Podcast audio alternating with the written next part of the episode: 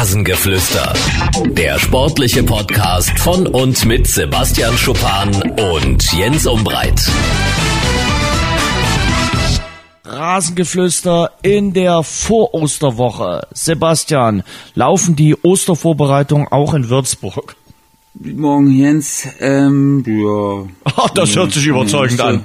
Nicht so richtig. Ist also, denn irgendwie Osterschmuck im Hause Schuppan zu sehen? Freuen sich die Kinder schon, dass der Osterhase bald kommt? Dass es Ja, meine- Süßigkeiten-Nachschub gibt? Ja, meine Tochter freut sich auf jeden Fall. Der Kleine, der Nee, der ja noch nicht. ich noch nicht. Der denkt nur an äh, an Brüste, an seine Milchbrüste. Aber sonst denkt er denkt er an nichts weiter. Klar, die Große freut sich und ähm, ja, da aber so schmücken jetzt irgendwie ostermäßig eigentlich nicht. Meine Tochter hat irgendwas gebastelt von zu Hause. Das hat sie mitgebracht. Das steht hier. Wenn das als Schmuck durchgeht, dann ist das dann ist es vorhanden. Warst du- Ostergras Aha. wird auf der Terrasse angebaut. Sehr schön. Von dir selber persönlich oder äh, macht das? nicht. Okay. Hat meine Tochter mitgebracht aus der Kita. Okay, ähm, wenn du das schon so despektierlich äh, sagst und äh, darüber urteilst, äh, scheint es dir nicht zu gefallen, das Kunstwerk, was deine Tochter gebastelt hast. Ach doch, doch, das ist ganz süß, wirklich. Und die kümmert sich da auch rührend drum, hat schon wieder eine volle Gießkanne daneben gestellt, Okay. damit sie es morgen nicht vergisst. Also Okay. die ist verantwortungsbewusst. Sehr gut. Sebastian, wie war das äh, spielfreie Wochenende? Du bist ja erst heute Abend gefordert gegen den Karlsruher SC. Äh, wie äh, waren die Vorbereitungen? War natürlich auch ein bisschen Zeit für die Familie da, oder? Ja, also das ist der gute Aspekt an der Sache, aber was den Fußball angeht, scheußlich, wirklich.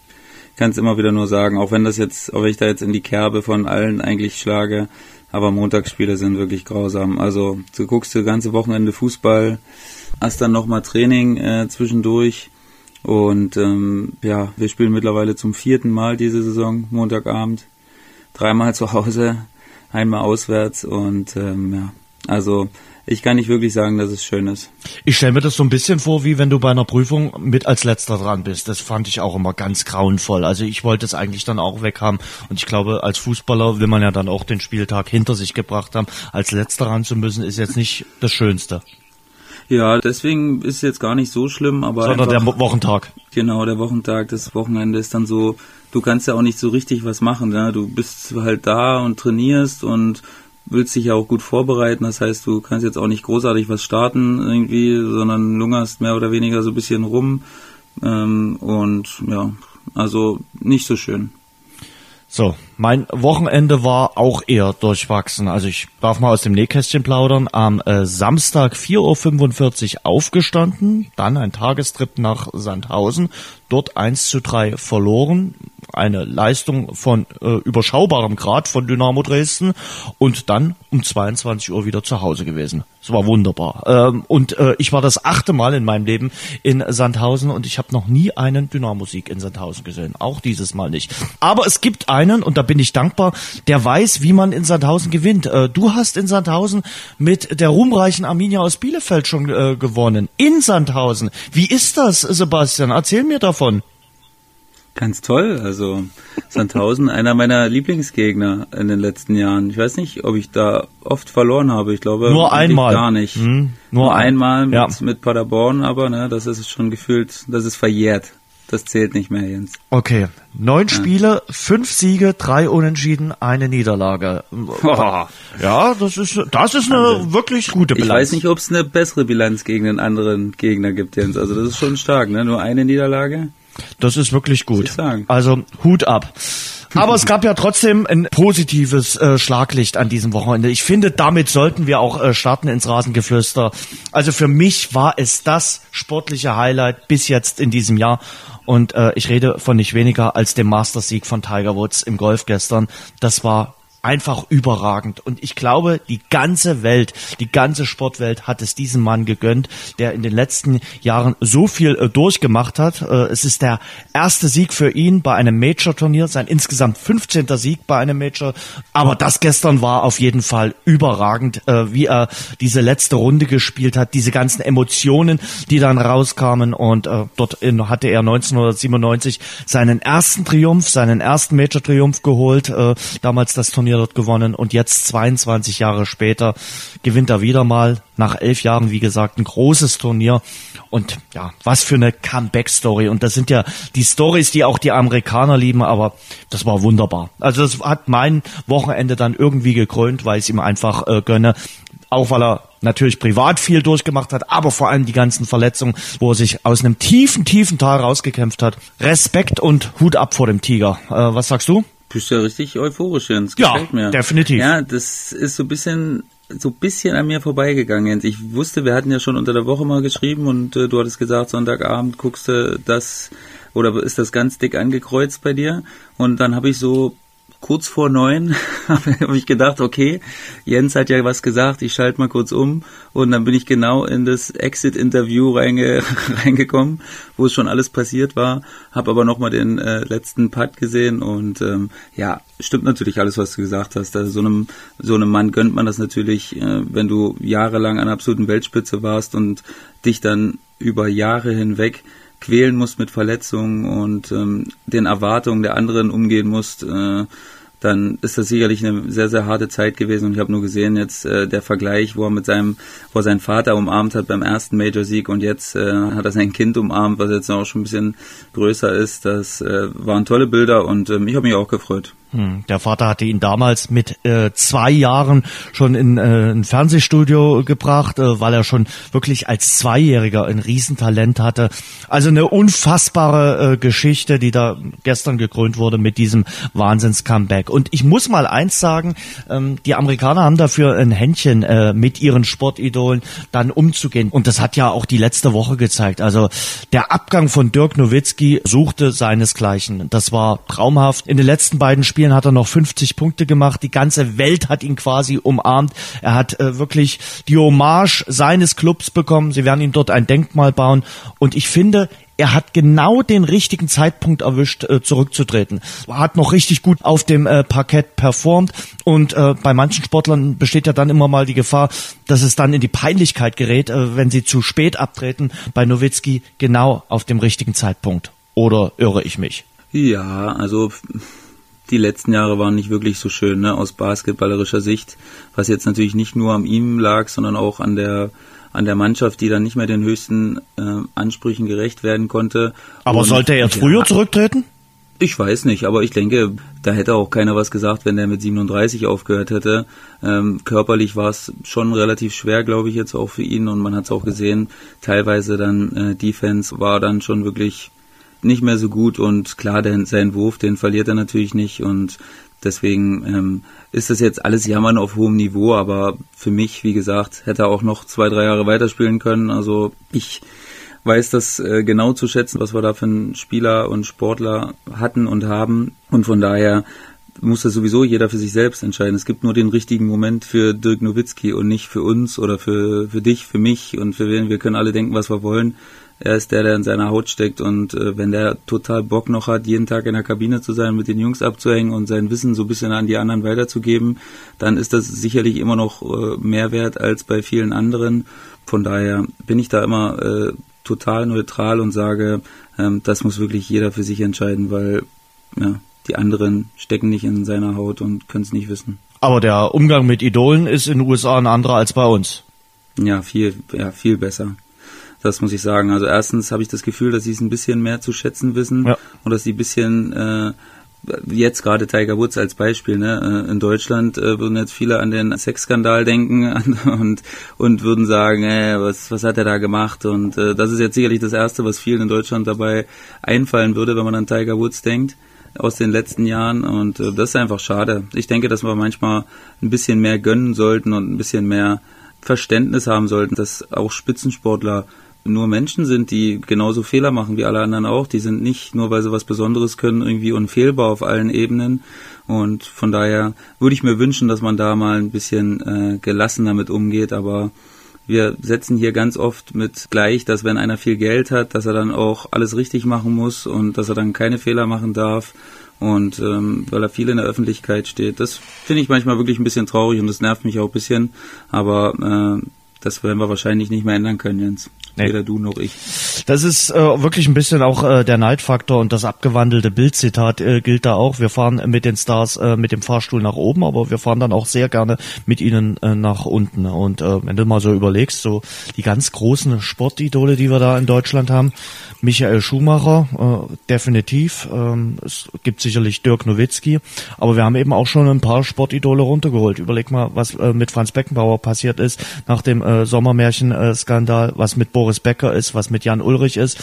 Also da gibt's schon ein paar und da bestätige ich eigentlich äh, deine Worte. Und äh, der Umgang wirklich mit äh, äh Sportstars ist in Deutschland ein anderer als zum Beispiel in den USA, aber nicht nur dort. Aber trotzdem bleibt festzuhalten, dass äh, Dirk Nowitzki riesiges geleistet hat. Wir haben ja letzte Woche schon äh, geschwärmt darüber und äh, nicht nur riesiges für Deutschland, sondern eben auch für die Stadt Würzburg, oder? Ihr dort äh, seid doch äh, definitiv ganz besonders äh, stolz, äh, dass das ein Junge von euch aus eurer Stadt ist.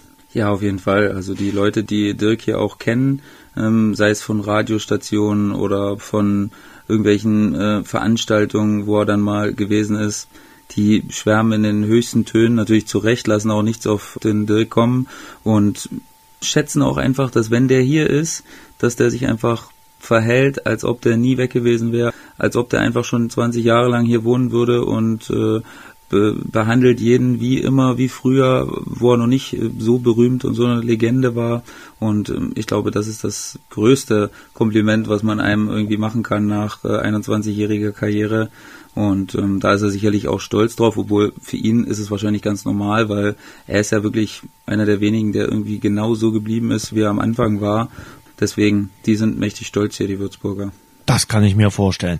Und weil wir beim Thema äh, Basketball sind, würde ich sagen, wir machen auch ganz schnell mal äh, die NBA Playoffs, die ja jetzt begonnen haben, ohne Dirk Nowitzki und seine Dallas Mavericks, aber auch ohne LeBron James und äh, die LA Lakers nach langer, langer, langer, langer Zeit mal wieder Playoffs ohne den aktuell den besten Basketballer.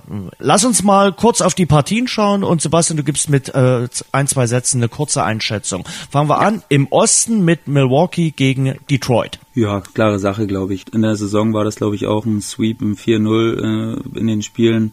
Also bei größter Liebe, äh, die ich für Detroit hätte, würde ich sagen 4-1, aber ich würde eher von einem, von einem Sweep ausgehen, 4-0. Mhm. Toronto gegen Orlando. Bei Orlando darf ich sogar behaupten, die habe ich diese Saison schon mal live gesehen, äh, hm. Anfang Januar gegen Chicago. Aber ich muss sagen, äh, viele Erinnerungen habe ich an das Spiel nicht mehr. Ich weiß bloß, dass Orlando äh, richtig gut gespielt hat, äh, da auch verdient gewonnen hat, aber es war von überschaubarer äh, Emotionalität äh, das Spiel äh, bei den äh, Chicago Bulls. Äh, da hatte ich anderes erwartet. Aber deine Einschätzung zum Duell Toronto gegen Orlando? Ja, also ich glaube, Orlando kann eine unangenehme Mannschaft sein äh, für Toronto. Und mit unangenehm meine ich jetzt, dass sie vielleicht ein, zwei Spiele klauen können, maximalsten zwei Spiele. Deswegen würde ich jetzt sagen, äh, Toronto in sechs. Mhm. Philadelphia gegen Brooklyn?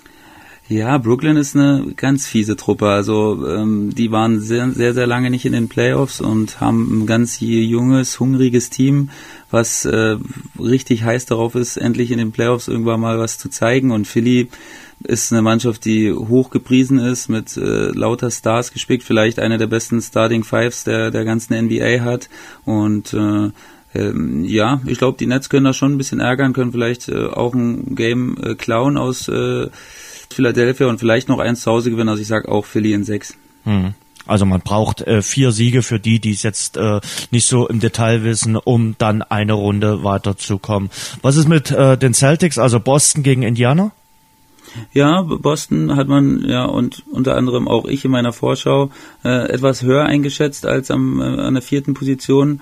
Ähm, da gab es ein bisschen Theater über die ganze Saison über und ähm, über ja, wer nimmt den Wurf, den letzten, wer kriegt mehr Minuten und ähm, das hat sich dann auch so ein bisschen in der Platzierung äh, wiedergespiegelt und ähm, nichtsdestotrotz gehe ich davon aus, äh, bei Indiana fehlt äh, mit Victor Oladipo der beste Spieler ähm, und ja, ärgern können sie sicherlich die Celtics auch bisschen, aber da gehe ich auch von einem 4-1 für die Celtics aus. Hm. Dann kommen wir zum Titelverteidiger. Golden State gegen die LA Clippers. Ja, ich glaube, das wird eine klare Sache für den äh, Mann mit dem Zahnschutz und seiner Combo. Ja, denke ich auch. Also bei allergrößter äh, Liebe für die Clippers auch vielleicht maximal ein Spiel zu Hause, aber eigentlich kann ich mir auch nicht vorstellen. Ich gehe da stark von einem Sweep aus. Okay. Denver gegen San Antonio. San Antonio mit der Trainerlegende. Mhm. Mhm. Was kann er ausrichten?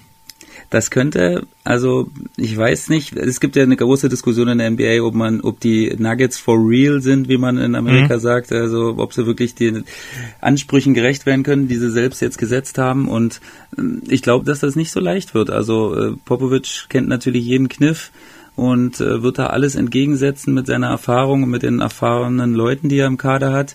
Und da wird man sehen. Ich glaube, dass das sehr, sehr eng wird. Ich sage Nuggets in sieben. Mhm. Ja, Denver sowieso im Playoff-Fieber. Auch die Colorado Avalanche sind im Eishockey in den Playoffs äh, mit dabei. Also die Stadt äh, lebt momentan äh, Sport. Äh, wir gehen weiter in den Playoffs im Westen. Portland gegen Oklahoma. Äh, Gehe ich relativ stark von einem klaren Sieg für OKC aus, weil eben auch mit äh, Nokic einer der besten Spieler der Trailblazers fehlt. Und, Aber die sind Dritter geworden.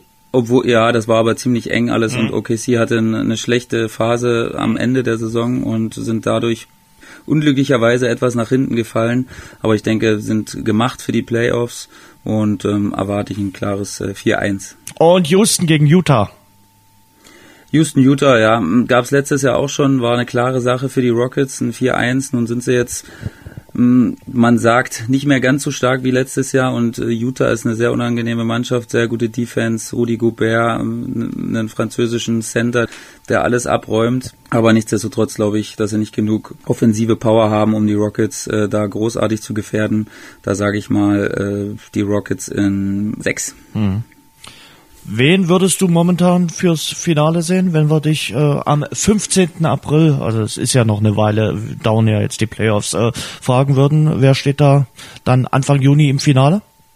Sau schwer. Also im Westen würde ich dann doch relativ klar für die Warriors plädieren. Wie immer. Und ja, und im Osten, boah, das ist echt, das ist sau schwer. Da kommt es auch ein bisschen auf die Matchups an nachher, wie es, mhm. wie die, wie die untereinander liegen. Ey, wirklich, das ist echt eine sauschwierige Frage. Wenn du mir jetzt die Pistole auf die Brust setzen müsstest, würde ich sagen ich. Toronto, Toronto gegen die Warriors. Okay.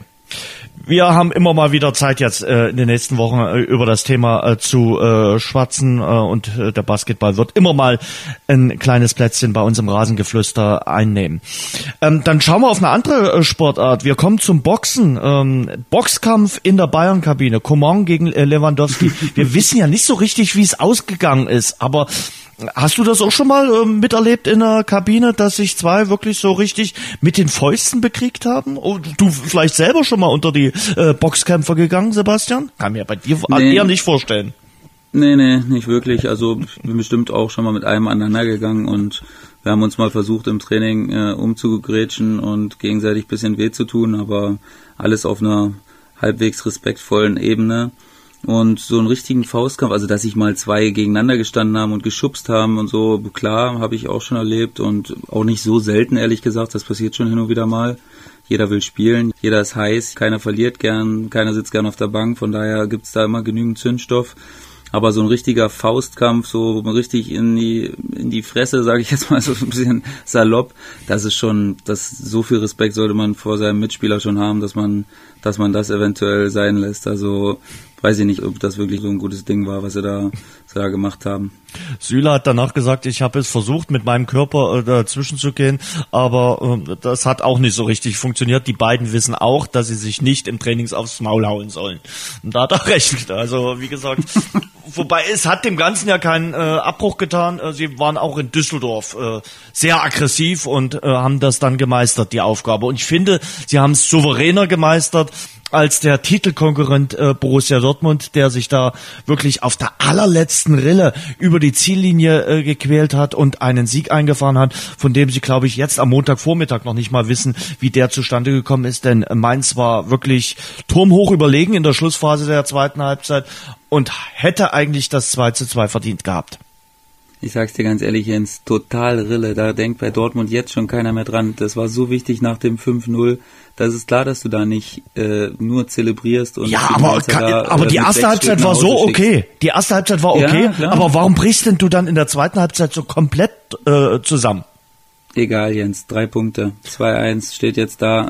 Äh, am Ende der Saison wirklich, und das meine ich wirklich ernst, interessiert es einen Tag danach keinem. Du musst die Spiele gewinnen, das haben sie gemacht. Und ähm, der Sieg an sich wird ihnen wieder Aufwind geben, da bin ich sicher. Und wie gesagt, es zählen nur noch die blanken Ergebnisse. Du kannst schön spielen und äh, am Ende nicht gewinnen. Was hast du dann davon? Ähm, klar hätte es noch in die Hose gehen können, dann wäre es natürlich bitter gewesen.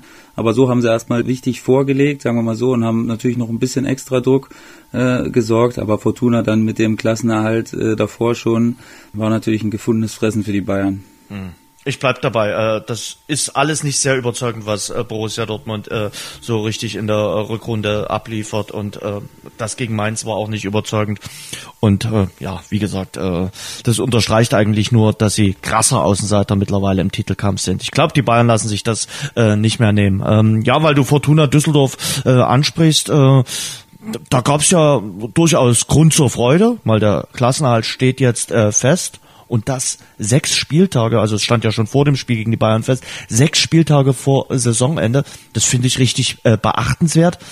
Auf der anderen Seite, und das verwundert dann doch den Außenstehenden, der Chef der Fortuna, Robert Schäfer, wird gehen. Also äh, der Aufsichtsrat hat das ziemlich klar gemacht. Es ist sicherlich auch ein Grund, was da im Trainingslager im Winter passiert ist, im äh, Mabea. Da wollten sie ja eigentlich äh, Friedhelm Funkel zum Saisonende absägen, wollten sagen, okay, nur noch bis zum Saisonende, Vertrag wird nicht verlängert. Und das hat dann die Mannschaft und den Trainer ganz besonders zusammengeschweißt. Dann haben die eine Rolle rückwärts gemacht, also die Vereinsführung, weil sie einen Anpfiff vom Aufsichtsrat bekommen haben äh, und haben gesagt, okay, wir verlängern den Vertrag mit Friedhelm Funkel, aber irgendwie hast du dann die Kuh nicht mehr vom Eis bekommen und äh, seitdem äh, schwirrten da offenbar in Düsseldorf auch äh, viele Gerüchte äh, und ähm, es scheint auch mit der Menschenführung und mit der Empathie bei Robert Schäfer nicht ganz so äh, weit gewesen sein. Er hat visionäre äh, Ideen, er kann einen Verein definitiv auch weiterbringen, er bringt da auch immer Neues mit ein, aber so das Empathische, die Empathie in der Menschenführung ich glaube, das ist so eine Sache, wo viele sagen, da muss er noch ein bisschen äh, arbeiten, weil er ist auf jeden Fall ein Talent, was so die Fußballmanager äh, oder Fußballgeschäftsführer-Gilde äh, äh, betrifft. Du hast ihn hier in Dresden noch kennengelernt, oder? Ja, ich habe ihn noch kennengelernt, ziemlich äh, kurz, ehrlich gesagt, äh, und auch zu kurz, um mir da irgendwie ein persönliches Urteil erlauben zu können. Aber äh, zumindest seine Erfolge in wirtschaftlicher Hinsicht sprechen für sich, glaube ich. Definitiv. Also, Sowohl in Dresden als auch in Düsseldorf. Ja, das kann man nicht wegreden, glaube ich. Ähm, alles andere, da, ähm, ja, weiß ich einfach nicht Bescheid, aber es hat natürlich ein erbärmliches Bild abgegeben im Winter und ähm, wir wissen alle, wie es im Fußball läuft. Das hätte auch nach hinten losgehen können. Also wenn es da nicht gelaufen wäre, direkt nach der nach der Winterpause, dann wäre alles hätte sich alles darauf gestürzt, ähm, was der Verein da für ein schlechtes Bild abgegeben hat und wie sie die die Vorbereitung für so eine schlechte Phase selbst geliefert haben. Und zum Glück kann man nur sagen, ist es nicht passiert. Aber das hat den Verein dann irgendwie trotzdem nicht davon abgehalten, ähm, da jetzt äh, Konsequenzen draus zu ziehen. Und das hat sicherlich damit was zu tun. Also ich glaube, da muss man jetzt kein großartiger Prophet sein. Da sind sicherlich ein verletzter Stolz dann auch äh, bestimmt bei Funkel noch äh, zu spüren gewesen. Und ähm, das Nachbeben hat sich dann eben jetzt bis in den April gezogen und dann hat man wahrscheinlich gesagt, war das Vertrauen so langfristig gestört, dass man eben da nicht denkt, dass es eine, eine rosige Zukunft gegeben hätte mit allen Beteiligten. Und deswegen musste er dann äh, jetzt über die Klinge springen und ja, wird man sehen, was das dann in wirtschaftlicher Hinsicht nachher für Folgen hat. Ich glaube, wie gesagt, haben wir ja schon Tenor gefunden, dass das nicht wegzudiskutieren ist, dass er da absolut äh, ein Händchen für hat. Und äh, ja, muss man jetzt schauen, wie das weitergeht, aber ja, das ist natürlich äh, unschön, in so einer erfolgreichen Saison jetzt noch sowas äh, dann machen zu müssen. Auf jeden Fall, äh, wobei äh, Funkel gesagt hat, man hat sich dann äh, zusammengerauft äh, und äh, man hat äh, wirklich äh, wieder einen Nenner gefunden. Nachfolger soll wohl Thomas Röttgermann äh, werden, der zuletzt beim VfL Wolfsburg äh, gearbeitet hat. Also da will man sich in Düsseldorf äh, neu aufstellen und was du eben gesagt hast, also ähm, bei der wirtschaftlichen Arbeit, äh, da kann man äh, bei Robert Schäfer nur sagen, da hat er gute Arbeit geleistet. Schon zuvor hier in äh, Dresden. Das bleibt auf jeden Fall haften. Da hat er auch viel dazu beigetragen, dass der Verein äh, dann entschuldet wurde. Also das hat mich äh, ziemlich überrascht. Äh, das kam ja dann am Samstag, schwappte das das erste Mal so hoch und äh, wurde ja dann gestern auch vom Aufsichtsratschef äh, der Fortuna bestätigt. Wird spannend, äh, auch mit Blick dann auf die neue Saison, wie sich Fortuna Düsseldorf aufstellt, ob Pfandspiel als Sportdirektor bleiben äh, kann, ob sie äh, gute Neuzugänge bekommen, denn ich gehe fest davon aus, sie spielen auch in der nächsten Saison äh, auf jeden Fall um den Klassenhalt und ich glaube, da nehme ich äh, die alte Floskel, das zweite Jahr wird noch schwerer werden und sie zählen auf jeden Fall zu den Top 3 Abstiegskandidaten. Ja, muss man mal schauen. Ich glaube, dass allgemein Düsseldorf als Standort ja super attraktiv ist. Ne? So eine schöne Stadt auch und mit so viel Potenzial. Ich glaube, dass die auf Dauer sich schon etablieren können in der ersten Liga. Die müssen jetzt natürlich, wie du sagst, den Spagat schaffen, das zweite Jahr, da jetzt nicht äh, irgendwie nachlassen, sondern nachlegen. Ähm, auf ihrem Weg bleiben, den sie jetzt bestritten haben. Und ich glaube, äh, Friedhelm Funkel hat da viel mit seiner Strahlkraft, äh, viel Ruhe ausgestrahlt. Zum Beispiel von Pfannstiel, den du jetzt gerade angesprochen hast. Ich habe wirklich, also ich gucke echt viel Fußball ne, und äh, bin echt oft vorm Fernseher am Wochenende, was das angeht. Aber ich habe wenig gehört von ihm. Bei der Sohn ist er mal Co-Kommentator. Ja, ja, genau. Da kann ich wirklich zu seiner Arbeit kann ich überhaupt nichts sagen, ehrlich, null. Und ähm, vielleicht wird das jetzt, wenn er denn bleiben darf, der erste Bewährungsprobe so ein bisschen der Sommer, den man da verpflichten kann. Ich glaube, mit ihrem Spielstil, den sie sich jetzt so äh, ausgebreitet haben, der kann funktionieren, der kann auch nächstes Jahr funktionieren, glaube ich. Und wenn das ordentlich gemacht wird, dann wäre es für mich jetzt auch nicht ganz unrealistisch, dass sie nächstes Jahr wieder eine Mittelfeldrolle spielen könnten. Weil, wie gesagt, ich sehe großes Potenzial in Fortuna Düsseldorf, wenn das denn richtig gemacht wird und ja, hoffe eigentlich auch, dass sie nächstes Jahr wieder drin bleiben, weil ich da auch immer gern gespielt habe. Da habe ich wirklich fast gar nichts geholt, Jens. Das, da sollte man mal nicht nachgucken, wie meine Bilanz da ist. Also in Düsseldorf, da gab es nur auf die Nase. Und ähm, ja, nichtsdestotrotz hat es mir immer Spaß gemacht, da zu spielen und hoffe, dass sie drin bleiben nächstes Jahr wirklich. Siebenmal gegen die Fortuna äh, aus Düsseldorf gespielt, einmal gewonnen, vier Unentschieden, fünf Niederlagen. Ich? Mhm. Ja, das ist übel. Das ist wirklich übel. Ja, ah, ja. also das ist aber deine Bilanz. Also ich kann sie jetzt auch nicht schön reden. Ich habe es ehrlich gesagt auch nicht schöner erwartet. Also ich habe auch nicht so viele Unentschieden im Kopf noch. Also die sind ja dann so Doch okay, mit Dynamo Dresden. Ein Sieg ist natürlich übel. Ja. Also da habe ich wahrscheinlich, habe ich da gespielt? Hast Mit du gespielt? Paderborn haben wir mal 4-1 gewonnen in Düsseldorf, aber da habe ich, da war ich, glaube ich nicht, doch, da war ich dabei, aber ja. Nee, da habe ich nicht gespielt. Der Sieg war mit Dynamo Dresden. Mhm. Zu Hause dann. Ja. Wahrscheinlich. Ja, da wurde ich eingewechselt, glaube ich. So sieht's aus. Ja. In der 86. Minute. Ja. Und die Tore haben gemacht? Die Tore haben gemacht Dedic. Oh, sehr gut. Und Koch? Nein, Poté. Shit. Ah, okay. Ah, ja. Und das Gegentor, Thomas Bröker, auch ein ehemaliger ja, Dynamo. In Winkel, das weiß ich noch, kann ich nach innen gelaufen und damit rechts in Winkel gekracht, glaube ich, oder mit links, ja, mit rechts. Und weißt du, wann es gewesen ist? Ähm, Morgen April, vor sieben Jahren. Ja, April, genau, ja, 16. Oh, oh, das ist stark. Das ist jetzt wirklich stark. 16. April 2012, 20.15 Uhr. Also von daher schön, dass wir auch darüber mal geredet haben. Ähm, mhm. Und wir äh, gucken mal äh, zu einem Verein, der noch um den Klassenhalt zittern muss, speziell was die Relegationsplätze äh, betrifft, aber gestern einen großen Befreiungsschlag gelandet hat. Die Rede ist vom FC Augsburg. Ah, wie gesagt, der Toto Tipper oder der Wettfreund hätte eigentlich drauf setzen können. Neue Besen kehren gut. In dem Fall der Besen von äh, Martin Schmidt, der jetzt der neue Coach vom FC Augsburg ist. Ich muss ganz ehrlich sagen, ich mag Martin Schmidt. Also seine Art hat mir vor allem in Mainz sehr gut gefallen.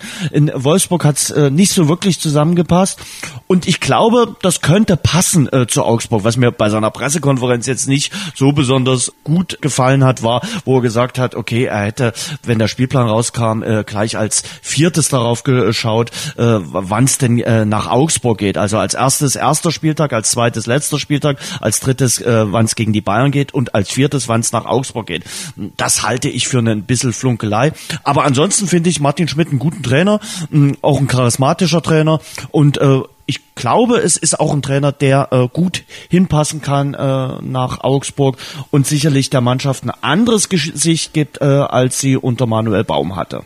Ja, also ich glaube auch, dass man jetzt hätte am Wochenende darauf setzen können, aber nicht nur unbedingt wegen dem neuen Trainer, sondern weil Eintracht Frankfurt einfach gefühlt so ein bisschen auf der letzten Felge läuft und jetzt natürlich nochmal einen Platzverweis bekommen hat, der die Sache nicht einfacher gemacht hat. Äh, hast dann Donnerstag gespielt mit einem Mann weniger lange, lange Zeit und musste jetzt schon wieder mit einem Mann weniger spielen. Das war schon hart und äh, von daher ja, ähm, war es ein gutes Spiel, um reinzukommen. Und ja, Martin Schmidt sehe ich relativ ähnlich wie du. Also in Mainz fand ich ihn auch super sympathisch, so ein bisschen äh, eine andere Art irgendwie. Ich weiß gar nicht, wie ich es beschreiben soll. So fällt mir gerade nicht so richtig das Wort dafür ein. Wolfsburg hat überhaupt nicht funktioniert. Und ähm, ja, jetzt wird man gucken, wo die Waage, in welche Richtung die Waage ein bisschen ausschlägt. Ähm, ist sicherlich auch wieder eine Bewährungsprobe. Ich glaube, Augsburg ist keine schlechte Mannschaft. Mit denen kann man, glaube ich, gut die Klasse halten.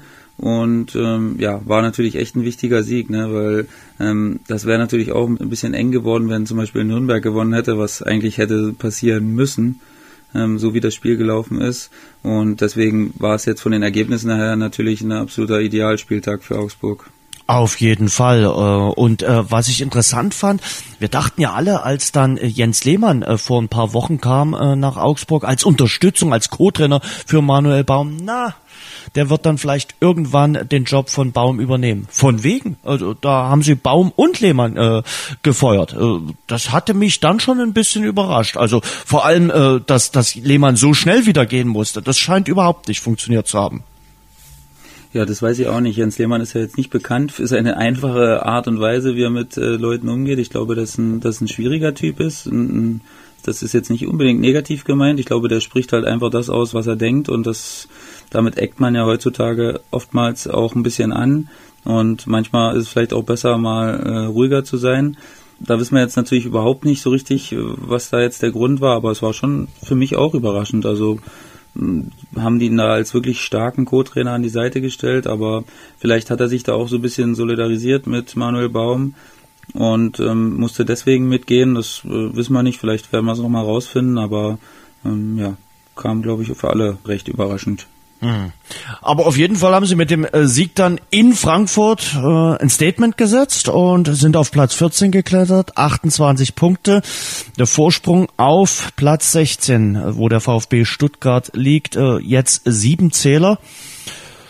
Und wenn wir jetzt noch fünf Spiele haben, also das ist schon äh, ein Faustpfand, was sie da haben. Oder siehst du das anders? Ich denke mal, die drei unten machen das unter sich aus. Ja, auf jeden Fall. Also da gehe ich stark von aus, dass das reichen wird, zumal ähm, Stuttgart auf der Stelle tritt, förmlich und ähm, überhaupt nicht rauskommt aus der Geschichte und äh, ja, Schalke hat immer noch sechs Punkte mehr als Stuttgart, aber gefühlt sind sie komplett mit drin im Abstiegskampf, auch äh, von der Art her, wie sie spielen. Das war ja wirklich am Freitag da eine Offenbarung. Das Spiel habe ich 90 Minuten gesehen und ähm, ja, das war wieder ein Rückfall in die Zeit von Tedesco, auch so von der von der Körpersprache pure Angst ähm, hinten reingeigelt gegen Nürnberg, die es wirklich super gemacht haben und da äh, weiß nicht, ob du das gesehen hast. Nee, nee also ich, ich das, wollte mir keine Schmerzen zufügen am Freitagabend. Nee, Deine Frau nicht? Nee, nee, äh, ja, die habe ich gesehen. gesehen. Ja, doch, die habe ich also gesehen. Das war ein Skandal. Äh, ja, aber ich habe mir das Spiel nicht in voller Länge angetan. Ähm, mein Schmerzbedarf war am Freitag nicht so groß wie deiner. ja, nee, ich weiß ehrlich gesagt auch nicht, warum ich es gemacht habe, aber das Spiel an sich äh, war gar nicht so schlecht. Von daher bin ich dann dabei geblieben. Sonst wäre ich wahrscheinlich auch in der Halbzeit ausgestiegen, aber äh, aus Nürnberger Sicht unfassbar bitter, wirklich. Also unmöglich, dass Schalke da eigentlich einen Punkt holt, aber so ist Fußball, so hart kann Fußball dann auch manchmal sein. Und mit einem Sieg wäre Nürnberg natürlich richtig dick wieder im Geschäft gewesen. Und ähm, ja, von daher würde ich jetzt so noch nicht ganz ausschließen, obwohl ich gelesen habe, ich glaube, Nürnberg hat ein absolut brutales ja. Festprogramm. Fast nur Mannschaften von oben. Das sieht nicht so gut aus. Von daher, ich würde mal so sagen, dass es eigentlich so bleibt, wie es jetzt ist. Mhm. Das ist wahrscheinlich die realistischste Variante von allen. Das äh, ist äh, wahrscheinlich äh, die äh, realistischste äh, Variante. Wir können äh, kurz mal auf das Restprogramm des ersten FC Nürnberg schauen. Die spielen jetzt Leverkusen, Bayern, Wolfsburg, Gladbach, Freiburg. Schwierig. Wow. Okay, das ist schwer. Ja. Richtig schwierig. Also vielleicht geht was gegen Wolfsburg und gegen Freiburg. Aber weiß ich nicht, ob das reichen wird. Also selbst Nein. zwei Siege gegen die, dann haben sie 24. Dafür braucht, na gut, Stuttgart hat leicht schlechteres Torverhältnis sogar noch. Das könnte natürlich nochmal entscheidend sein. Aber da geht man ja jetzt auch nicht davon aus, dass die gar keine Punkte mehr holen. Die haben Augsburg, Gladbach, Hertha, Wolfsburg und Schalke. Boah, ist auch nicht, auch nicht unfassbar schwer, aber jetzt auch nicht so leicht. Naja, ähm, ich gehe davon aus, dass Stuttgart die Position auf jeden Fall hält. Wollen wir noch ein Wort äh, verlieren über eine ja, richtig unglaubliche Szene, eine ekelhafte Szene, äh, Santiago Ascasiba vom VfB Stuttgart, das Anspucken äh, an äh, Kai Havertz. Und ich muss mal sagen, der junge Kai Havertz, wie der sich dort äh, verhalten hat, Hut ab, in so einer Situation so ruhig zu bleiben, finde ich beachtenswert. Und äh, also zum Anspucken, äh, da fällt mir wirklich nichts ein, das ist abgrundtief ekelhaft, also das ist furchtbar, das ist wirklich unterste, allerunterste Schublade. Ja, also absolut abartig. Wirklich eine der niedersten Sachen, die man, die man im Fußball so machen kann. Ähm, ja, aber ich möchte jetzt nicht sagen, dass Argentinier dafür absolut äh, bekannt sind, aber ich glaube, die haben schon einen Hang dazu, sehr, sehr emotional zu sein und äh, total überzureagieren, was keiner, was die Sache jetzt in keiner Weise irgendwie rechtfertigt, aber da gibt's ja schon ein paar Leute, äh, die das mal gemacht haben. Und äh, von daher, also lange, lange Sperre bitte. Also so lang wie es geht. Ja, das, definitiv. Das muss richtig wehtun und äh, das muss wahrscheinlich auch im Geldbeutel nochmal dazu wehtun. Hat er bekommen ähm, Geldstrafe vom äh, VfB. Bekommen, ja, und ich hoffe, dass es jetzt für lange, lange Zeit das letzte Mal ist, dass wir das gesehen haben. Man hat es jetzt so gefühlt Ewigkeit nicht mehr gesehen. Und ich weiß auch nicht, wie man davon ausgehen kann, dass man das vielleicht noch davonkommen kann bei so viel Kameras im Stadion. Das muss ja wirklich ein absoluter Kurzschluss gewesen sein. Mhm. Und ähm, klar, die Situation ist natürlich blöd, äh, braucht man nicht groß drum rumreden, aber das sollte nicht dazu führen, dass man sich dann zu sowas verleiten lässt. Und dann äh, habe ich den Eindruck, weil wir jetzt gerade bei den Kellerkindern sind, äh, Thomas Doll ist so ein bisschen ja, aus der Art gefallen. Also er ist ja jetzt nach elf Jahren wieder zurück in der Bundesliga.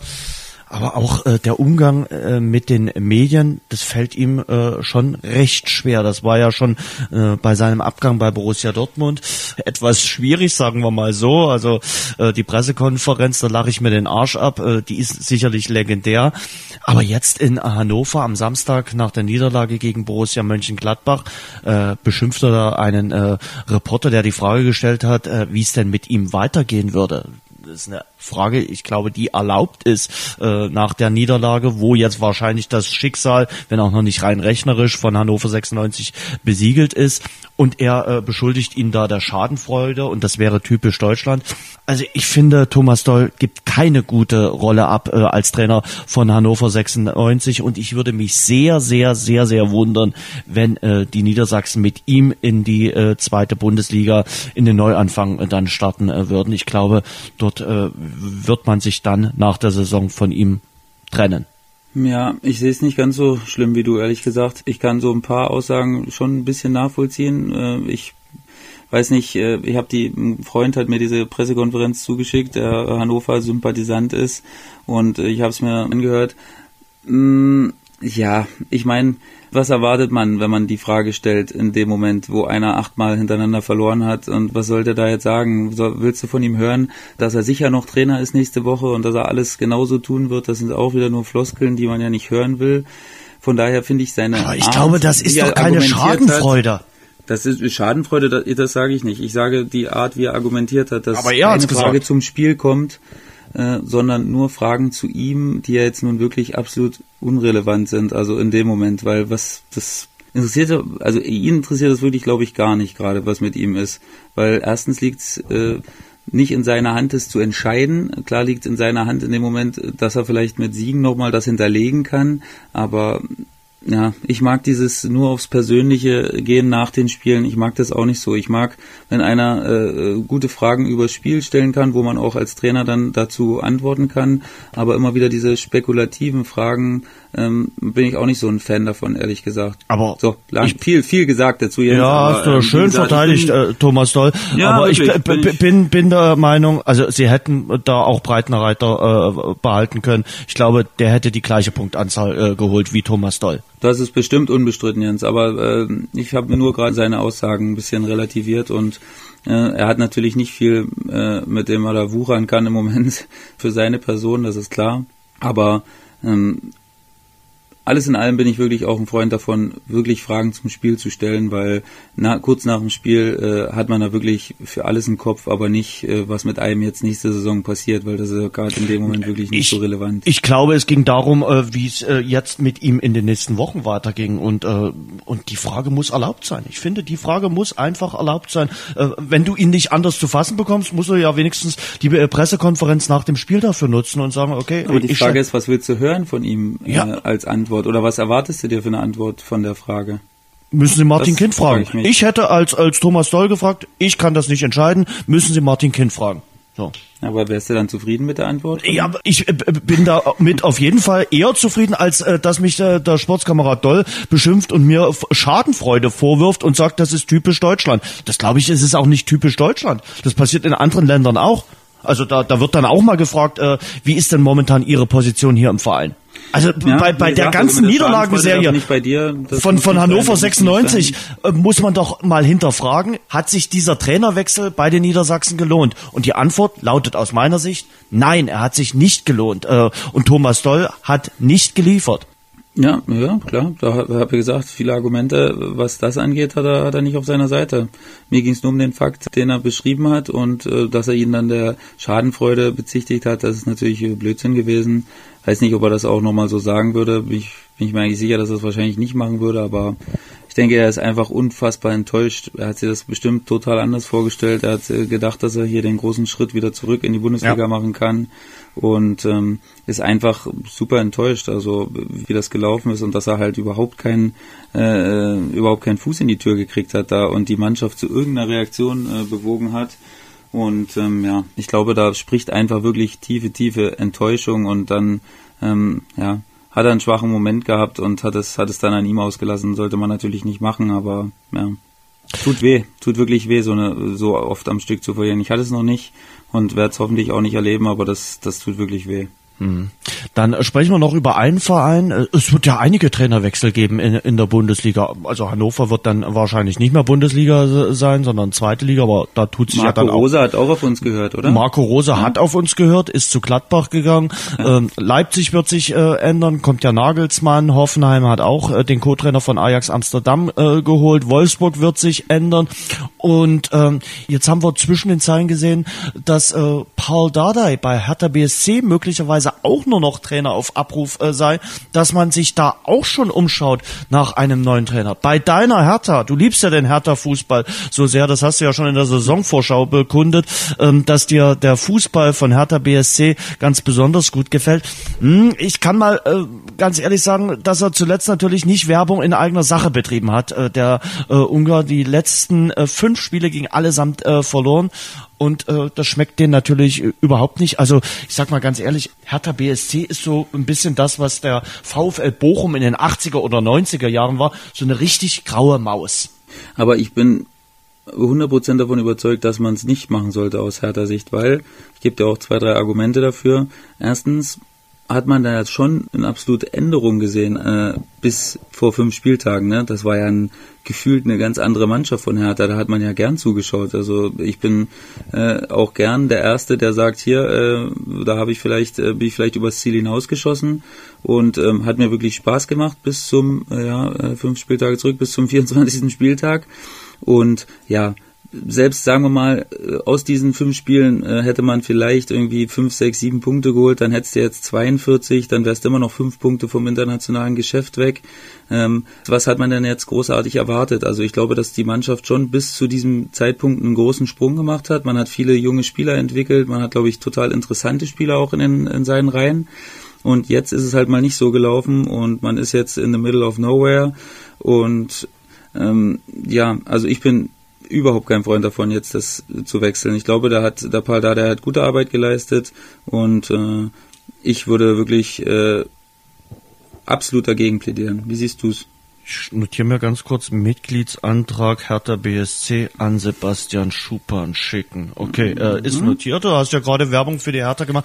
Hm, ja, ähm, ich, ich sag mal, so richtig begeistern tut mich der Dardai-Fußball nicht. Ähm, auf der anderen Seite sage ich mir, wo sollen denn die ganzen Trainer herkommen, die die äh, ganzen Vereine sich äh, dann äh, im äh, Sommer holen wollen? Denn Schalke 04 braucht ja auch einen neuen Coach. Also äh, Hüb Stevens wird das nur bis zum äh, Sommer machen und so voll finde ich den Markt jetzt auch nicht. Und dass es da, dann diese ganzen jungen Trainer äh, gibt, die das auf einmal reißen, oh, da bin ich auch mal gespannt. Also bei Borussia Mönchengladbach kann ich das absolut verstehen, weil ich finde Marco Rose ist ein, äh, ein guter Trainer, der hat in Österreich gute Arbeit geliefert und ich glaube, das wird funktionieren äh, bei Borussia Mönchengladbach.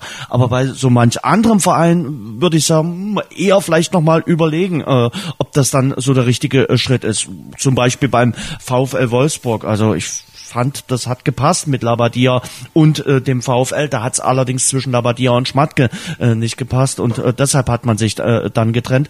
Wie gesagt, und deshalb sage ich mal, boah, ob, ob Hertha BSC jetzt den Trainer bekommt, den sie unbedingt haben wollen, großes, dickes Fragezeichen. Äh, der Kollege Schuppan äh, hat ja letzte Woche auch noch gesagt, dass selbst Nico Kovac nicht äh, sehr sicher sein soll äh, beim FC Bayern.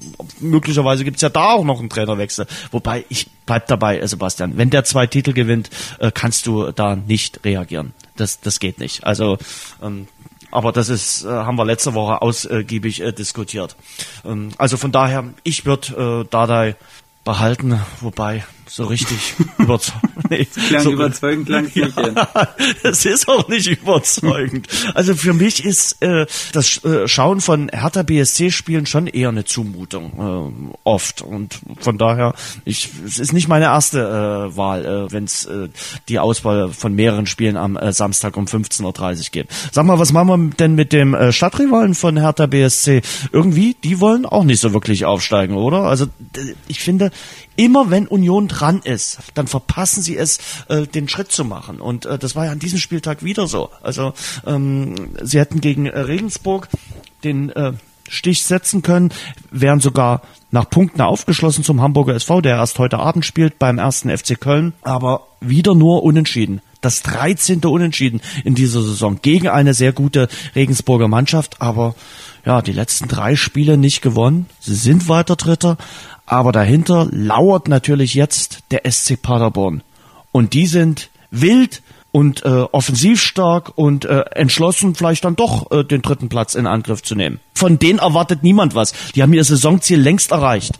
Ja, anscheinend, Jens, aber ähm, ich lasse mich von meiner Wahl nicht abbringen. Also ich glaube, dass dass das sicherlich jetzt gerade eine Phase ist, wo Union richtig Probleme hat. Und klar solltest du, wenn du aufsteigen willst, dann zu Hause gegen Regensburg gewinnen, aber wie wir schon oft gesprochen haben, auch äh, innerhalb dieses Jahres ist Regensburg wirklich eine Mannschaft, die sehr, sehr unangenehm ist und die vor allen Dingen bei den Top-Mannschaften auswärts immer gut gespielt hat. Und ähm, die sind da wirklich zu viel in der Lage. Und ähm, ja, na klar, macht wirklich nicht einen guten Eindruck. Äh, da kann man nicht äh, groß drum rumreden. Ne? Das, äh, da brauche ich jetzt äh, brauche ich jetzt nicht groß rumschwafeln. Und das Restprogramm ist aber absolut machbar, wie ich finde. Man hat jetzt Fürth, dann hat man das direkte Duell mit dem HSV und ähm, ja, da wird natürlich, da kannst du ja sogar nochmal, ich meine, Union ist trotzdem, wir reden hier äh, so, als wenn Union seit äh, seit März nicht mehr gewonnen hat. Ne? Die sind nur zwei Punkte von dem direkten Aufstiegsrang entfernt und ich gehe relativ stark davon aus, dass Köln das heute Abend äh, gewinnt. Auch für und, Papa äh, Anfang. Gute Besserung an ihn übrigens. Von ja, der Stelle ja, auch. genau, das war keine schöne Sache von mir auch. Und dann hast du Darmstadt, Magdeburg, Bochum. Also das sind alles so ein bisschen Mannschaften, ja, entweder aus dem Mittelfeld oder aus der unteren Region. Also das ist machbar, Jens. Ich bleib dabei, dass Union das schafft, als Dritter äh, nachher ins Ziel zu fahren. Zumal mich der Hamburger SV, ich habe mir letzte Woche Montagabend das äh, Spiel gegen den ersten FC Magdeburg angeschaut. Die führen mit 1 zu 0. Äh, die kriegen ein Tor, was der erste FC Magdeburg, was ein reguläres Tor war, was kein Abseits war, nicht anerkannt. Also es läuft alles für den HSV und äh, trotzdem vergeigen sie das Spiel. Und wieder, wie schon gegen Darmstadt, äh, in der Schlussminute. Und ich finde ganz ehrlich, in der Rückrunde spielt der HSV nicht wie ein Aufsteiger. Und auch Hannes Wolf äh, zeigt da nicht, dass er der Aufstiegstrainer ist, auch wenn es am Ende möglicherweise reichen wird, aber so richtig überzeugend und so ein richtiger Aufstieg, wo du sagst, yes, wir haben es allen gezeigt, ist das nicht beim HSV. Ganz ehrlich, also das ist teilweise auch schwer anzuschauen. Guck mal, die haben 39 Tore geschossen. Da gibt's x Mannschaften, die mehr Tore geschossen haben als der HSV. Ja, da hast du mir jetzt gerade ein Argument äh, weggenommen, auf jeden Fall. Und vor allen Dingen die Heimschwäche, ne? Also da muss man dann ich meine, man muss auch ein bisschen forschen, ne? Ähm, da ist der Druck jetzt dann schon zu Hause immer relativ groß und da verkennt man, glaube ich, aus Hamburger Sicht auch ein bisschen die zweite Liga. Man hat natürlich eine Top-Mannschaft, das ist klar, das ist auch nicht wegzudiskutieren, aber ähm, die Zweitligisten, die sind jetzt äh, auch gestärkter, auch was große Kulissen angeht. Ne? Das ist jetzt nicht mehr so, dass da alle mit schlotternden Knien hinfahren. Äh, man kann ja sogar eher sagen, im Gegenteil. Also die freuen sich auf diese Spiele und nehmen das als extra Motivation. Und äh, für die Hamburger ist das oftmals ein Rucksack, den sie damit rumschleppen mit den Erwartungen der eigenen, der eigenen Anhänger. Und da, dem sind sie eben oft nicht gerecht geworden. Und wie du sagst, das ist natürlich ein Totschlagargument. Äh, die 39 geschossenen Tore in 28 Spielen, ähm, Zehn Mannschaften viel, haben mehr. Viel, viel, viel, viel zu wenig. Ja. Paderborn hat 66 Tore geschossen, also das ist natürlich ein absoluter Quantensprung. Und Köln ja, 74. Ja, die 31 bekommenen sind, sind absolut in Ordnung, also das ja. ist sogar fast Topwert mit Union zusammen. Und äh, ja, aber ein paar Tore mehr sollten es dann doch sein. Und ähm, da darf man sich auch nicht dann immer zu sehr auf La Soga verlassen. Ne? Der, äh, der trifft schon wirklich gut. Und ähm, sonst müssten noch ein paar andere mehr in die Bresche springen. Das ist wirklich nicht ausreichend und die müssen jetzt gucken, dass sie jetzt schnell ins Punkten kommen und äh, da gar nicht erst diesen, diesen Kampf zulassen, um, guck mal, Paderborn ist auch nur noch drei Punkte entfernt im schlechtesten Fall. Hab ich dir gesagt. Verlieren. Dein Ex-Verein. Ähm, ja, ich glaube, das Duell gibt's auch nochmal. Das äh, gibt's ja. nochmal in Paderborn, glaube ich. Und äh, somit spielt pa äh, Hamburg schon mal gegen zwei direkte Konkurrenten auf jeden Fall noch. Und ähm, das ist natürlich eine Sache. Ne? Dann spielen sie noch gegen Ingolstadt, gegen Duisburg und ähm, gegen Aue. Ja, gegen drei absolute Abstiegskandidaten und gegen zwei direkte Konkurrenten. Also ja, da wird es in allen Spielen auf jeden Fall nochmal um alles gehen auch beim Gegner, da kann man jetzt nicht irgendwie hoffen, dass einer schon im Urlaubsmodus im Hawaii-Hemd angefahren kommt und äh, sagt, hier, wir müssen nur die Punkte nehmen. Und dazu haben sie dann noch das Halbfinale im Pokal, was natürlich nochmal eine zusätzliche Belastung ist im Endspurt. Eine schöne natürlich, aber eine Belastung trotzdem. Also man kann sich berechtigte Sorgen machen. Ich bin dabei. Das ist, das sieht nicht so gut wie, aus. Wie, wie, wie, du äh, Sorgen machen. Also äh, ich muss ja jetzt ein bisschen HSV-Fan sein, also aus äh, Dynamo-Sicht, äh, weil wäre schon ganz schön, wenn nächstes Jahr in der zweiten Bundesliga äh, weiter in, in Dresden Fußball gespielt wird und äh, deshalb muss man natürlich dann auch auf die anderen Plätze schauen, wenn es die eigene Mannschaft nicht hinbekommt und äh, von daher wäre es ganz angebracht, äh, wenn sie die Spieler gegen Aue, Ingolstadt und Duisburg äh, gewinnen. Aber du hast schon recht, also auch gegen die Kellerkinder haben sie sich äh, schwer getan. Siehe letzter Montag äh, die äh, Niederlage, die Heimniederlage äh, gegen den ersten FC Magdeburg. Weil du das Hawaii-Hemd gerade so schön erwähnt hast. Besitzt du Hawaii-Hemden? Nein. Wie, wie machen das dann jetzt Vereine wie zum Beispiel äh, Bochum, Bielefeld, möglicherweise auch äh, Regensburg, für die es ja um nichts mehr geht. Also nur noch vielleicht um die äh, Platzierung in der Tabelle, um äh, damit äh, ein bisschen Fernsehgeld. Ähm, wie gehen die in die letzten fünf Spiele in der Liga? Wie motiviert man sich da? Ja, Jens, also so schlimm ist es wirklich nicht, wie du jetzt tust. Also ich, ich frag doch einfach da gibt's nur. Schon genügend, genügend Motivation. Jeder kriegt natürlich seine Punktprämie, ist ja logisch. Und in der zweiten Liga ist die nicht, ist die nicht wenig. Und äh, da tut's natürlich jedem äh, gut zu Gesicht stehen, nochmal sein Urlaubskonto etwas aufzufüllen. Und ähm, ja, wie du sagst, natürlich der Verein macht noch mal ein bisschen Druck, äh, dass man im Fernsehgeld natürlich da noch mal einen Platz gut machen kann. Das ist nicht ganz unwichtig, glaube ich. Das ist teilweise noch ein, zwei extra Spieler, die man vielleicht holen kann, wenn man da noch zwei, drei Plätze hochsteigt. Und ähm, ja, es ist auch mal, es ist halt eine ganz andere Erfahrung. Ne? Du kannst ins Spiel gehen und weißt, hey, wir haben gar keinen Druck mehr und äh, da gibt's eigentlich fast nur zwei Möglichkeiten, möchte ich sagen. Entweder du äh, kriegst überhaupt nichts mehr auf die Reihe und äh, denkst, das ist Fußball ist so schön und lass uns ein bisschen spielen und dann reißen sie dir den Hintern auf, die anderen Mannschaften. weil es vielleicht bei denen noch um alles geht, oder du spielst halt völlig befreit und äh, lässt dich von nichts beirren und spielst einfach das, was du kannst. Und ähm, ich kann es nur von uns jetzt zum Beispiel äh, aus naher Distanz vom letzten Jahr sagen. Wir waren ja schon nach zwei, drei Rückrundenspieltagen quasi äh, gefangen im, im Mittelfeld und haben trotzdem viel, viel, viel trainiert, muss ich sagen. Mehr trainiert als normal und mehr trainiert als alle anderen. Und wir haben super viele Punkte geholt in der Rückrunde, echt. Also ich glaube, wir haben nur zwei oder drei Spiele verloren und ähm, haben vor allen Dingen sind über die Mentalität gekommen, haben jedes Spiel brutal ernst genommen, auch sei es gegen noch äh, so abgestiegene Gegner schon gewesen und haben dann dementsprechend die Punkte geholt und wie ich gesagt habe, ne, fürs Urlaubskonto äh, kannst du da ordentlich noch was machen. Hut ab bei der Gelegenheit übrigens an Jan Regensburg, eine Mannschaft, die wir sicherlich hier noch nicht so häufig diskutiert haben im äh, Rasengeflüster, wird, äh, glaube ich, auch mal Zeit, weil die zu den sehr positiven Überraschungen in der zweiten Bundesliga äh, gehört und weil Achim Bayerlotzer dort wirklich richtig gute äh, Arbeit leistet. Äh, es ist sehr ruhig im Umfeld. Das äh, trägt dazu bei, äh, dass sie so eine gute Platzierung haben. Aber für mich definitiv äh, auch mit Paderborn eine der absolut positiven Überraschungen in der Zweitligasaison. Und sie spielen auch richtig guten Fußball und stehen nicht zu Unrecht dort, wo sie gerade stehen. Fernab von allen Sorgen. Ähm, wir sind in der dritten Liga. Äh, du hast äh, eure Situation schon ein bisschen äh, beschrieben. Ganz, ganz, ganz, ganz, ganz sorgenfrei seid ihr noch nicht, oder? Oder sagst du, nee, dürfte eigentlich nichts äh, schiefgehen, weil eben auch alle anderen Mannschaften noch drin äh, hängen. Sieben Punkte sind's äh, aktuell. Ich glaube, heute könntet ihr es fix machen. Ja, 47 wäre natürlich dann schon schon eine gute Punktzahl, wo es wahrscheinlich schwer wird. Ich meine, Paderborn ist mal vor zwei oder drei Jahren mit 46 abgestiegen und da gab es nur drei Absteiger. Also ähm, rechnerisch ist es schon auch äh, noch möglich, dass alle noch äh, auf ihre Punkte kommen. Ne? Das würde ich jetzt wirklich, also ich würde jetzt nicht sagen, dass wir schon sicher sind mit 44. Da, da sind sich alle auch bei uns einig, dass wir mindestens noch einen Sieg brauchen. Und ähm, klar haben wir natürlich eine deutlich komfortablere Situation als andere Mannschaften, aber das ist schon jetzt nochmal brutal zusammengekommen alles, ne? Durch die, die zwei mhm. Jena-Siege. Und ähm, ja, Cottbus hätte beinahe auch äh, jetzt wieder gegen äh, Lautern gewonnen, dann wäre es dann wäre es noch irrer gewesen. Also das wird absolutes Hauen und Stechen. Ne? Wir haben ja, wir sagen es ja jede Woche, das geht absolut bis zum letzten Spieltag und ich glaube auch, dass am letzten Spieltag immer noch bestimmt vier, fünf, sechs Mannschaften vielleicht noch involviert sind.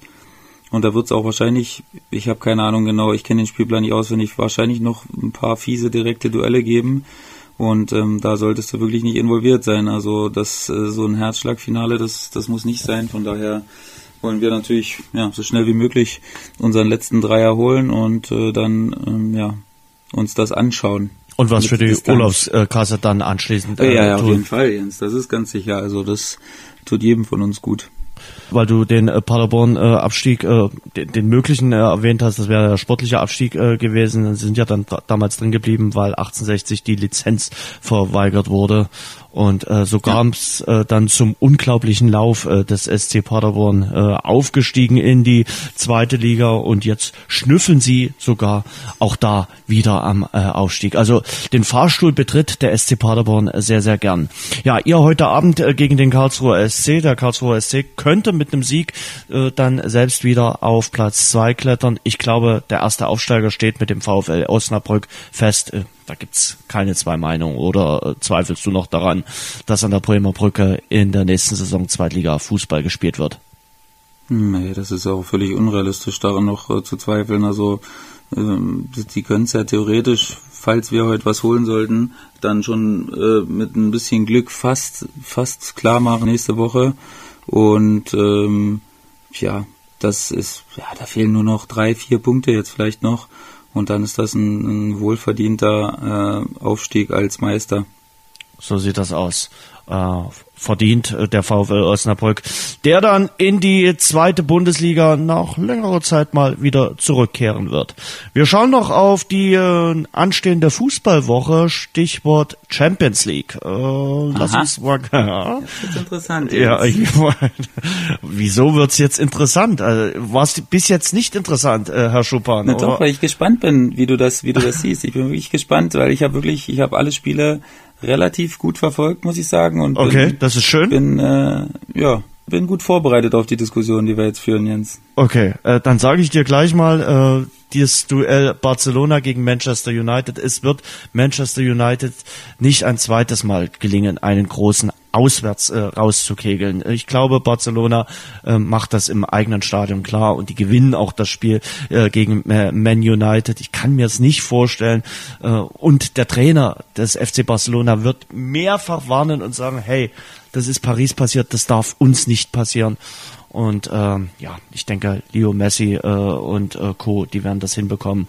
Vielleicht äh, nicht ganz so glanzlos spielen wie in Manchester, aber am Ende werden sie ins Halbfinale einziehen. Gibt's Gegenargumente, Herr Schuppan?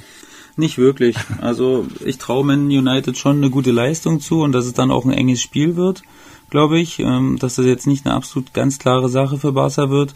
Aber dafür müssten sie jetzt wirklich, nee, das, also die ganz große Überraschung traue ich Man United eigentlich nicht zu. Also ich glaube, dass es eng werden kann, aber nicht, nicht wirklich äh, für Barca. Dann spielt morgen noch Juventus gegen Ajax Hinspiel 1 zu 1. Beim Führungstreffer von Juventus habe ich gleich wieder Nachrichten von einigen äh, Cristiano Ronaldo Fanboys bekommen, um zu, äh, mir mitzuteilen, dass er wieder getroffen hat ich hatte es auch angeschaut äh, und habe es mitbekommen, dass er getroffen hat. Und war sicherlich ein sehr wichtiges Tor äh, für Juventus. Ich fand trotzdem, dass sich Ajax richtig gut verkauft hat. Allein mir fehlt so ein bisschen der Glaube, dass sie das auch wiederholen können, was sie gegen Real Madrid geschafft haben. Und von daher denke ich, äh, Juventus wird das hinbekommen. Möglicherweise trifft auch CR7. Kann alles passieren. Ich gehe davon aus, dass der italienische Meister weiterkommt, wobei der ja zuletzt ein bisschen geschwächelt hat in der italienischen Liga. Hätten an diesem Wochenende eigentlich schon Meister werden können. Das hat noch nicht so richtig geklappt, aber ich glaube nicht, dass sich das auf die Champions League auswirken wird. Überhaupt nicht, weil Jens hast mal gesehen, wer da gespielt hat. Da hat der Zeugwart hinten rechts gespielt und links vorne hat der Vizepräsident gespielt. Also das ist, das war alles andere als als eine als eine Mannschaft, die jetzt am äh, wann, was hast du gesagt, Dienstag oder Mittwoch, die am Dienstag morgen, äh, spielen morgen, wird. Sebastian. Ja, die am Dienstag spielen wird und ich fühle mich da mit meinem Tipp auch relativ sicher, auch wenn das sicherlich Ajax gut gemacht hat. Und ähm, ja, aber wie gesagt, Juve hat alles geschont jetzt, um auf Dienstag top vorbereitet zu sein. Und Juve ist, macht mir nicht den Eindruck, dass sie weder Ajax unterschätzen noch irgendwas anderes. Die sind total fokussiert und werden das über die Bühne bringen. Auch wenn ich jetzt nicht sage, dass sie die aus dem Stadion schießen, aber ich sage, Juventus gewinnt und kommt weiter. Gut, dann schauen wir auf den äh, Mittwoch äh, und äh, ja, da gibt's eine schwierige Aufgabe für Manchester City. Das liegt nämlich auch daran, weil Pep Guardiola seit 2011 kein Viertel- oder Halbfinalspiel in der Champions League auswärts gewonnen hat. Äh, da liegt ein äh, echter Auswärtsfluch auf äh, dem katalanischen Startrainer. Und auch letzte Woche hat's nicht geklappt. Man hat im neuen Stadion von Tottenham verloren mit 0 zu 1. Und das ist ja keine einfache Ausgangsposition. Du hast ja, um dir gleich mal das Feuer aus dem Mund zu nehmen, äh, relativ deutlich gesagt, dass Manchester City weiterkommt. Ich, ich sehe es jetzt dann doch nicht mehr ganz so deutlich. Äh, wie gesagt, ich sag mal, weil Manchester City den Heimvorteil hat, 50-50, weil sie sich auch gegen Tottenham immer mal wieder schwer getan haben. Äh, ich würde sagen 50-50, äh, eben weil das 1 zu 0 für Tottenham schon mal ein Faustpfand ist. Überleg mal, wenn Tottenham ein Tor schießt, auch wenn Harry Kane sicherlich fehlt, aber Son trifft ja momentan, äh, wenn äh, Tottenham ein Tor schießt, dann wird's richtig knifflig. Ja, also da habe ich keine Albträume, was das Spiel angeht. Ich glaube, dass Man City das relativ souverän hört sich jetzt so an, als wenn sie die 3-0 wegknallen, aber ich glaube, dass Man City da weiterkommt, da bin ich mir wirklich relativ sicher. Ähm, zu Hause sind sie einfach super stark und selbst wenn Tottenham ein Tor schießt, traue ich Man City absolut drei, drei Tore zu Hause zu. Die können sie innerhalb von sieben, acht Minuten schießen, weil sie einfach diese Qualität haben. Und äh, ich Darf ich dich ans Vorjahr erinnern, wo sie gegen Liverpool dann rausgeflogen sind? Wo auch damals ja, niemand... Kannst, kannst du mich erinnern? Aber da haben sie Liverpool wirklich eingeschnürt zu Hause, ne? Also das, ja, das hätte aber auch, verloren haben sie trotzdem. Das hätte auch anders ausgehen können. Das hat Liverpool äh, gewonnen im Nachhinein, aber das hätte auch anders ausgehen können. Also und Tottenham ist nicht Liverpool dazu noch. Okay. Und Liverpool, die gewonnen haben gegen Chelsea in der Meisterschaft, die auf Augenheuer sind in der Meisterschaft mit Manchester, äh, die spielen beim FC Porto nach dem äh, 2 zu 0 Hinspielsieg an der Enfield Road. Da geht nichts mehr schief. Also da brauchen wir jetzt auch nicht groß zu diskutieren. Da könnten die sogar mit dem Zeugwart spielen. Da könnte vielleicht sogar Kloppo auflaufen und es würde trotzdem reichen zum Weiterkommen das wird kein großes Problem sein. Ich habe das Spiel äh, gestern gegen Chelsea dazu gesehen, hat mich sehr beeindruckt, also wie sie da aufgetreten sind, in einer absolut überragenden Art und Weise mit einer Körpersprache und einem Selbstverständnis. Hat mir sehr imponiert und ich bin jetzt auch wieder ein bisschen, bisschen optimistischer, was die Meisterschaft angeht, mhm. weil das war jetzt der letzte Gegner der starken sechs und äh, Man City hat noch zwei. Genau. Hat noch äh, Tottenham und Man United direkt hintereinander jetzt. Und ähm, ich bin ein bisschen optimistischer, muss ich ehrlich sagen, weil auch die Art und Weise, wie sie gespielt haben, war überragend, wirklich. Und ähm, Stimmung äh, natürlich sowieso über jeden Zweifel erhaben äh, in der Enfield Road. Und ähm, ja, ich hoffe mal. Also wie gesagt, ich habe ja eigentlich mit dem mit dem Champions League Sieg von Liverpool oder ich habe mich ja für Liverpool entschieden und ich Kann glaube, alles beides noch klappen. Aus, ja, ja, ich glaube nicht, dass sie beides gewinnen, ehrlich gesagt, aber ich glaube, wenn sie sich aussuchen können, Meisterschaft. Meisterschaft ja, definitiv, ja. na klar. Also, äh, weil es so lange her ist und äh, weil das, ich glaube, der Urtraum äh, an der Enfield Road ist, endlich mal wieder diese verdammte Meisterschaft äh, zu gewinnen. Die Premier League haben sie ja sowieso noch nie gewonnen, äh, seit dem Bestehen der Premier League und von daher ja, glaube ich, würden sie den Titel wählen. Aber das Leben ist kein äh, Wunschkonzert und deshalb spielt ja heute Abend auch äh, der Sebastian Schuppan, weil er sich nicht auswählen kann und weil er auf den Spielplan hören muss und dann heute Abend gegen den Karlsruher SC, gegen den Ball äh, treten kann. Und dann, äh, denke ich mal, sehen wir uns äh, am äh, Samstag in äh, Zwickau-Eckersbach. Äh, da spielt der FSV gegen die Würzburger Kickers und ich bin für das Spiel eingeteilt und äh, wenn du jetzt nicht irgendwas anderes vorhast, äh, ich glaube, äh, die zehnte gelbe Karte kann noch nicht drohen, dann dürfte es da zum Wiedersehen kommen, Sebastian. Hoffentlich, Jens, ja. Also von mir aus steht auch nichts im Weg. Wie du gesagt hast, ich stehe aktuell bei acht, also von daher, von der gelben Karte droht zumindest keine Gefahr. Alles und, andere wollen wir ja. jetzt nicht ins Gespräch bringen. Gottes nee, nee, wollte ich gerade sagen. Da, da, da denkt man natürlich nicht dran. Ähm, auch wenn man es nie ausschließen kann. Aber äh, ich freue mich und hoffe, dass es äh, zu unserem erneuten Treffen kommt, Jens, nachdem wir genau. uns ja letztens schon beim, beim Dynamo-Nachholer gesehen haben. Genau, in Fürth hatten wir uns gesehen. Und dann am Sonntag gibt's hier den Osterkracher gegen den äh, designierten äh, Bundesliga-Aufsteiger, gegen den ersten FC Köln. Das wird eine sehr, sehr ambitionierte Aufgabe für die Mannschaft von Christian Fiel. Aber ja, manchmal gibt's ja auch an Ostern Wunder. So, Sebastian, dann äh, füll du mal den Mitgliedsantrag äh, von Hertha BSC schön aus und äh, mhm. mach dir eine schöne Woche. Wir sehen uns am äh, Samstag in Zwickau. Bis dahin, es wird wärmer, es wird österlicher und wir hören uns nächste Woche am Ostermontag wieder, würde ich vorschlagen, oder? Gute Idee, Jens. Sehr gut. Dann eine schöne Woche, viel Erfolg heute Abend äh, beim Spiel gegen den Karlsruher SC. Ciao. Vielen Dank, mach's gut, ciao. Das war das Rasengeflüster für diese Woche. Nächsten Montag sind die Jungs wieder zurück. Alle Infos findet ihr im Netz unter rasengeflüster.de.